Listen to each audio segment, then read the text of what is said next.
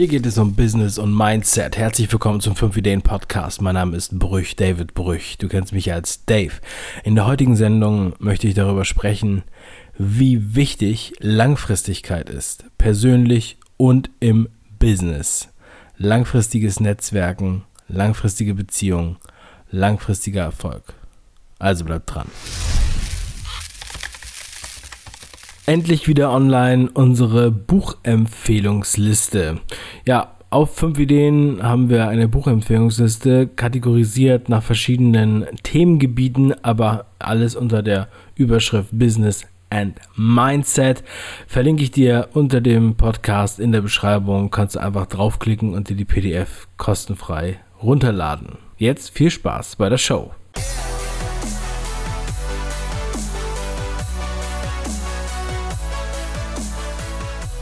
In dieser Sendung möchte ich über Langfristigkeit sprechen. Und zwar Langfristigkeit im privaten genauso wie im beruflichen Sinne. Ähm, es hat mit Geduld zu tun, es zahlt sich aus, es ist quasi ein Return of Investment, es ist äh, Live Customer Value, ja. Und ähm, ja, ich denke mir, dass das halt auch wirklich ein krasser, wahrer Wert ist, der durch Langfristigkeit erschaffen wird. Und das sollte man sich auf jeden Fall nochmal ins, in die Erinnerung rufen man sieht ja manchmal Werbung, ähm, wo dann einem versprochen wird, dass man schnell und hektisch reich wird, wie es immer so schön gesagt wird, ähm, dass man halt quasi im Handumdrehen Geld verdienen kann ähm, und im Handumdrehen sein Business damit aufbaut. Das habt ihr sicherlich auch schon mal gesehen. Und das mag auch sein. Es gibt auch diese Prinzipien. Und ähm, man kann bestimmt auch ein Produkt erschaffen, was halt ziemlich boomt auf einmal. Ähm, das ist bestimmt auch nicht einfach. Aber ich denke, für mich persönlich ist die lange Sicht, also die Langfristigkeit, mega erstrebenswert und auch eine sehr, sehr große Herausforderung. Dass man sich durchsetzt, dass man lange dabei bleibt. Also sehen wir erstmal jetzt nicht im, äh, ja, auf dem Produkt, sondern sehen wir es mal in einer, in der Beziehung. Also in der Beziehung zum Partner oder in der Beziehung zu Freunden zum Beispiel. Wenn du dich jetzt fragst hm, oder mal erinnerst von all deinen Freunden oder von allen Bekannten, von deinen Homies, ja, von guten und schlechten Freunden um dich herum, wie viele kennst du da schon etliche Jahre? Wie viele sind schon lange bei dir in deinem Umfeld und zwar aktiv und ähm, zum Beispiel seit, weiß ich nicht, zehn Jahren oder so, je nachdem wie alt du bist, oder die du vielleicht schon seit der Kindheit kennst. Das sind, finde ich, meistens nicht so gute Beispiele, weil man sich dann irgendwie irgendwann auseinanderlebt, zwangsläufig. Aber es gibt halt wenige. Meistens sind es sehr viel, äh, sehr wenige, die wirklich langfristig bei einem bleiben. Und äh, das Krasseste ist, wenn man es wirklich schafft, mit Leuten langfristig befreundet zu sein, wo es funktioniert. Also nicht zwang, zwanghaft mit denen zusammen zu bleiben, weil äh, man den Rekord brechen will, sondern einfach, weil es weiterhin funktioniert. Und ich habe da so ein paar Freunde, gute Freunde, mit denen ich schon so lange, die ich schon so lange äh, um mich habe, die kann ich anrufen jederzeit. Wir sind auch äh, aus, in weiten Distanzen auseinander. Trotzdem kann ich jeden Tag quasi anrufen und kann vorbeikommen und ähm, hab wie so eine Insel, ja, wo man sich rettet, wo man wieder zu Hause ist sozusagen, ja, auch fernab der Heimat. Also das sind die Freundschaften, die mir am meisten bedeuten. Ja, und das hat über lange Zeit ist es gewachsen und äh, hat sich einfach gegenseitig bewiesen, dass da, dass da eine Freundschaft ist. Und das ist ein sehr, sehr schönes Gefühl. Und das ist natürlich auch in einer äh, Liebesbeziehung so, wenn man da langfristig am Start ist, ja, weil jeder ist schon mal verliebt gewesen, jeder hat schon mal was, äh, eine kurze Beziehung zu haben, ist jetzt kein Problem. Und ähm, wenn man nur die normale Verliebtheit oder die, was heißt die normale Verliebtheit, also die Anfangsverliebtheit, ähm, ja, wenn die nachlässt, äh, nach, weiß ich nicht, einem Jahr oder wann auch immer das ist, oder nach äh, drei Monaten, sechs Monaten, keine Ahnung, ähm, dann, ähm, ja, trotzdem halt am Start zu sein. Das ist halt das Thema. Ja. Und da finde ich jetzt auch sehr beachtenswert. Ich habe einen Kumpel, der, der ist mit seiner äh, jetzigen Frau auch schon, schon immer zusammen. Noch jemand anders, den ich letztens kennengelernt habe, auch ein ähnlicher Fall. Und ähm, ja, ich denke mir, dass das natürlich unter den Voraussetzungen, die ich vorhin schon genannt habe, also dass es nicht zwanghaft ist oder dass man es halt künstlich macht, sondern halt mit wirklich ähm, auf beiderlei Seiten Einverständnis ähm, zusammen nach vorne zu gehen. So haben wir das genannt, als ich meine Beziehung gegründet habe. Wirklich zusammen nach vorne zu gehen. Und wenn man das wenn man so sozusagen so einen Glaubenssatz für sich schon äh, entwickelt hat, dann ist das natürlich mega geil. Aber auch im Geschäftlichen habe ich Partner, mit denen ich zusammenarbeite oder auch Freelancer. Ne? Da habe ich jetzt gerade äh, zurzeit wieder sehr viel mit einem zu tun. Äh, ein guter Freund auch und gleichzeitig Geschäftspartner. Und wir machen, ich weiß nicht, seit mindestens 2010, 2011 machen wir zusammen regelmäßig Projekte. Hat sehr, sehr viel Background-Wissen und sehr viel Blick hinter die Kulissen auch in meinem Geschäft und kennt halt sozusagen auch die Geschichten von vor sieben Jahren. Ne? Und das ist halt auch echt so krass, wenn man dann, und vor allem, ich bin in der Zeit halt auch tausendmal mit dem ganzen Business umgezogen. Ja? Und äh, trotzdem läuft das halt weiter. Und das ist halt das Krasse, wenn man diese Langfristigkeit wirklich aufrechterhält und sich gegenseitig äh, am Start bleibt. Genauso natürlich generell, wenn man jetzt äh, ein Unternehmen gründet, dann möchte man ja auch, also beziehungsweise ich möchte das, ich weiß nicht, wie ihr das seht. Also es, man kann natürlich auch was aufbauen und dann verkaufen. Ähm, aber ich finde es halt erstrebenswert, was Langfristiges aufzubauen, was halt langfristig wächst und was sich äh, langfristig etabliert, was vielen Leuten ein Zuhause gibt, das, was äh, Mitarbeitern ein Zuhause gibt und Kunden ein Zuhause gibt und ähm, in der Wertschöpfung ein Zuhause gibt. Ich bin vorhin äh, an einem alten leerstehenden Musikgeschäft vorbeigelaufen ein riesengroßer Laden mit Parkettboden. Sehr geiles Ding eigentlich. Ähm, also ich weiß gar nicht, mindestens 200, 300 Quadratmeter Ladenfläche.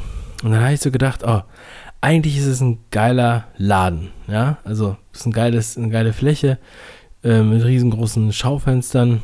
Hm. Dann habe ich gedacht, wirklich so Reverse Engineering sozusagen. Ja, ich habe halt die Immobilie gesehen und habe gedacht, was könnte man für ein Business bauen, das hier reinpasst? Ja, einfach nur, weil ich hier irgendwas drin haben will, so ungefähr. Ja, äh, das sind so Spinnereien, die einem dann in den Kopf kommen. Und das ist so, das ist so ein bisschen der andere Weg, wenn man dann nicht sagt, okay, ich baue jetzt ein Business auf und wenn das Business größer wird, dann brauche ich auch irgendwann mal, sagen wir mal, ein Schaufenster, vielleicht.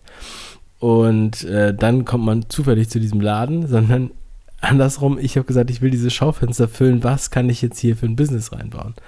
Ähm, ja, aber zurück zum Thema. Ich finde, dass diese Langfristigkeit, also wenn man sich jetzt die großen, auch große Player anguckt, auch kleine Player, also ich meine, es gibt, es gibt ja nicht nur Amazon und Facebook und Google.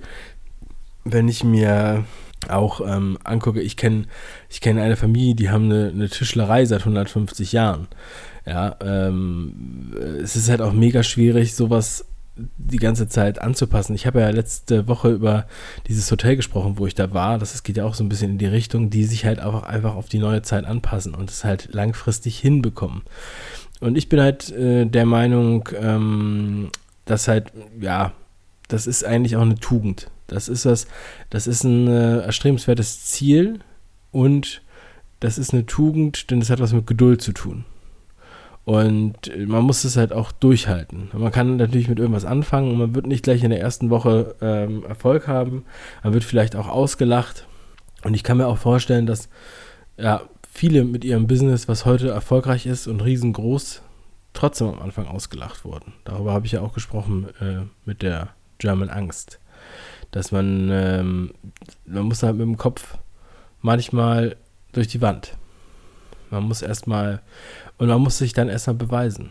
Ja. Bei fünf Ideen haben am Anfang auch alle in meinem Umfeld gedacht, was soll der Quatsch? Oder ähm, wir wurden ausgelacht und äh, gedacht, das würde niemand interessieren. Ähm, ich habe heute mit Michael Tobanisch gesprochen, der hat auch was ähnliches gesagt. Der wird übrigens äh, nächste Woche hier auch im Podcast zu Gast sein.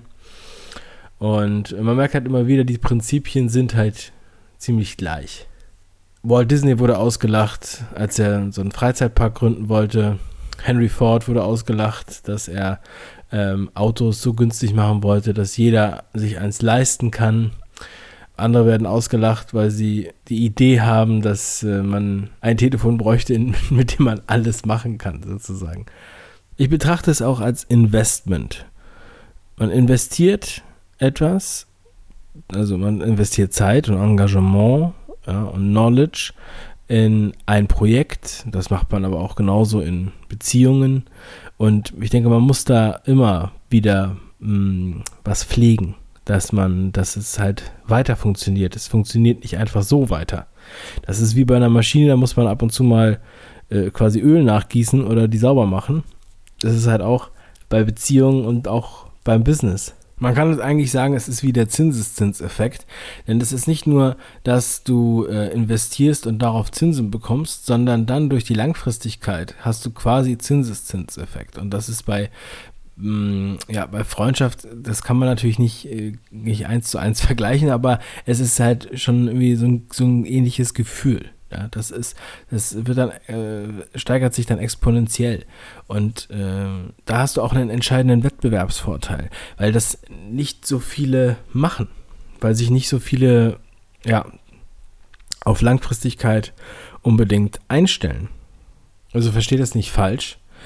Ich meine damit nicht, dass man jetzt damit ewig wartet, bis man in die Umsetzung kommt. Es geht vielmehr darum, mit der Umsetzung zu starten und dann auf langfristig auszupegeln. Das heißt, man, man misst, man optimiert, man geht weiter voran. Man passt sich an alles an, man spielt in dem Spiel weiter. Du kannst es natürlich machen, wie du möchtest.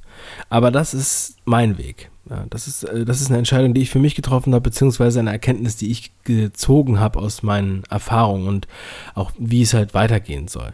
Du hast halt immer die die Wahl zwischen ähm, dem kurzfristigen und dem langfristigen. Und ähm, willst du ja nur schnell Geld verdienen oder willst du dein Geld auch langfristig behalten? Das könnte ein passender Vergleich sein. Und ich denke mir, dass das halt auf längere Sicht nicht nur für dich, sondern auch für unsere Gemeinschaft die wir hier sind, mehr Sinn macht, wenn wir da ein bisschen langfristiger denken. In diesem Sinne, viel Spaß bei der Umsetzung. Mach was draus.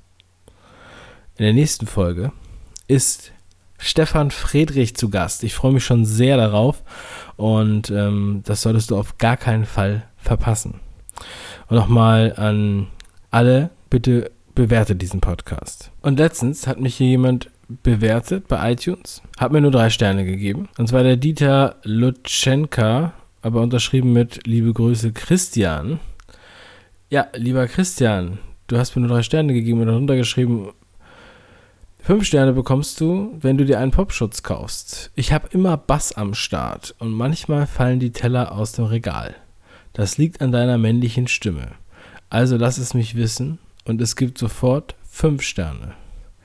Lieber Christian, ich weiß ja nicht, was du da für eine Anlage hast, aber ich habe einen Popschutz schon seit Jahren und ich benutze ihn für den Podcast seit allen Folgen nach der Folge mit Patrick Kriebel, wo Patrick Kriebel zu Gast war. Der war, hat sich nämlich auch darüber aufgeregt und ähm, ich habe zwar den Popschutz, aber ich hatte ihn nicht immer äh, dabei. Und seit dieser Podcast-Folge habe ich ihn immer im Rucksack. Auch heute. Also mehr kann ich nun wirklich nicht tun. Also, lieber Christian oder Dieter oder wie auch immer du heißt, gib mir fünf Sterne. Denn das wäre wirklich klasse. Alle ihr wundervollen Hörer des 5 Ideen Podcast. es ist einfach nur geil. Ich freue mich sehr, dass ihr am Start seid und äh, dass ihr, ihr habt ein cooles Mindset. Macht was draus, auf jeden Fall nochmal. Und bis zum nächsten Mal. Euer Dave. Ciao.